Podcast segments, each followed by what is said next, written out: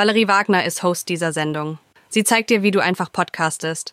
Ihre Formate sind Text und Podcast. Und auf ihrem Blog, im Podcast und ihrem Newsletter zeigt sie dir, wie du gute Texte schreibst und deine Podcast-Sendung on Air bringst. Abonniere das Text- und Podcast-Magazin und du erhältst wöchentlich eine Folge zum Thema Podcast. Wenn du täglich über News und Trends der Podcast-Welt informiert werden willst, dann hol dir den Atomic Podcasting Newsletter. Und jetzt viel Spaß beim Hören der neuen Folge vom Text- und Podcast-Podcast mit Valerie Wagner. Disclaimer: Dieses Intro wurde von einer KI eingesprochen. Antje Langnickel, bekannt als Stimme Nürnberg, dort habe ich sie auf Instagram entdeckt und folge ihr schon seit vielen, vielen Jahren, hat mir zu Beginn meiner Podcaster-Karriere, also tatsächlich schon vor sechs Jahren, ähm, mal ein Stimmcoaching gegeben, weil ich auch das Gefühl hatte, ich höre mich so Mickey Maus mäßig an. Antje ist ähm, Stimmcoach und Trainerin. Sie verhilft dir zu einer sicheren, starken und stabilen Stimme, auf die du dich in jeder Situation verlassen kannst.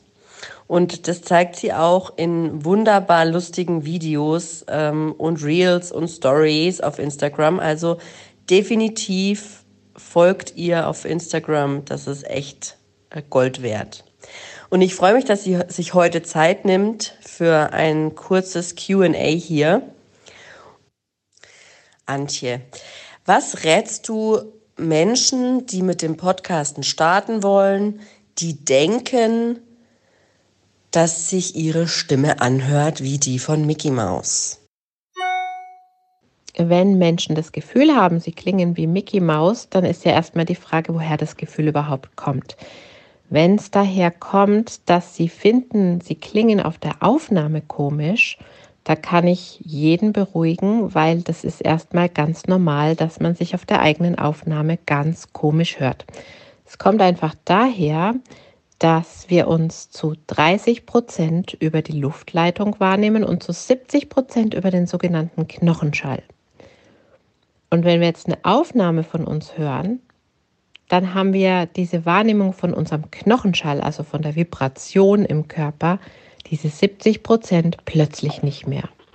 Das klingt erstmal ganz komisch, aber so klingen wir nicht wirklich. Und so hören uns auch andere nicht. Vielleicht ist das schon mal ganz beruhigend. Ich erinnere mich ja noch gut an unser Coaching, als du mir so ein paar Atemübungen beigebracht hast und auch wie ich sitzen soll und dass es eventuell besser wäre, im Stehen zu podcasten. Kannst du das vielleicht noch mal ähm, anschaulich zusammenfassen, wie das geht? So ein, ein kurzer Tipp für eine gute, entspannte, stabile Stimme?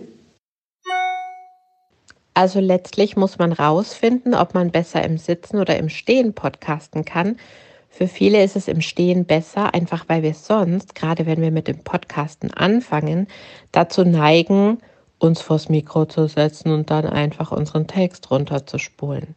Im Stehen ist es viel leichter, den Körper in Bewegung zu bringen, Hände einzusetzen und auch Mimik einzusetzen, denn obwohl dein Gegenüber das nicht sieht, wird es auf jeden Fall hörbar werden. Und je mehr du aus dem ganzen Körper sprichst, mit einer Mimik, mit Gesten, umso lebendiger wird dein Podcast auch. Und du darfst nicht vergessen, es ist ja ganz reduziert auf deinen stimmlichen Ausdruck.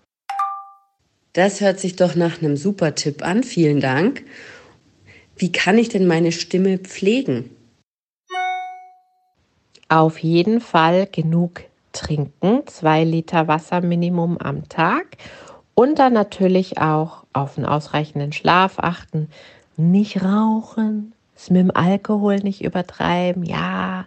Aber wer wirklich eine klangvolle Stimme haben möchte, der sollte da schon anfangen, so ein bisschen auf den Lifestyle zu achten. Und dann natürlich regelmäßiges Warm-up für die Stimme, zum Beispiel über den Lippenflattern wenn man das mal so drei, vier Minuten macht, ist die Stimme schön warm gelaufen.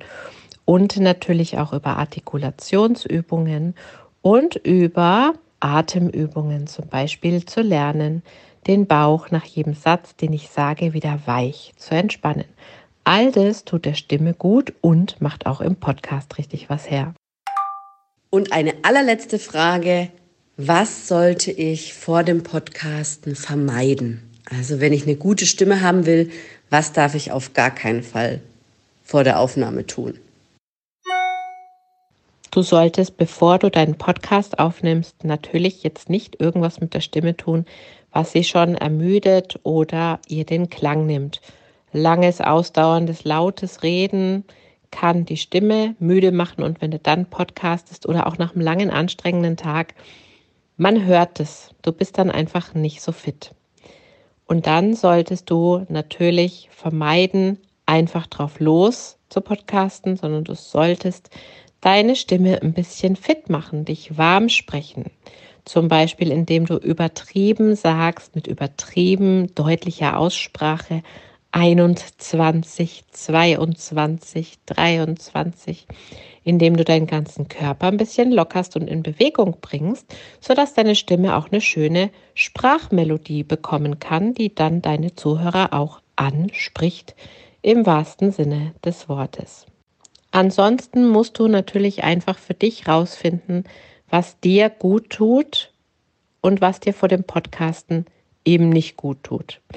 Also ich weiß, dass ich am besten ein, zwei Stimmtrainingseinheiten mit meinen Kunden schon absolviert habe, dann ist meine Stimme so ein bisschen frisch, aber noch nicht so ausgepowert, wie es dann abends vielleicht unter Umständen mal ist, je nachdem, wie viel ich habe, singen müssen, sprechen müssen und wie ich sonst drauf bin. Also so ein bisschen Warmlaufzeit und dann aufnehmen und da finde einfach für dich einen idealen Zeitpunkt raus, einen idealen Warm-up-Flow.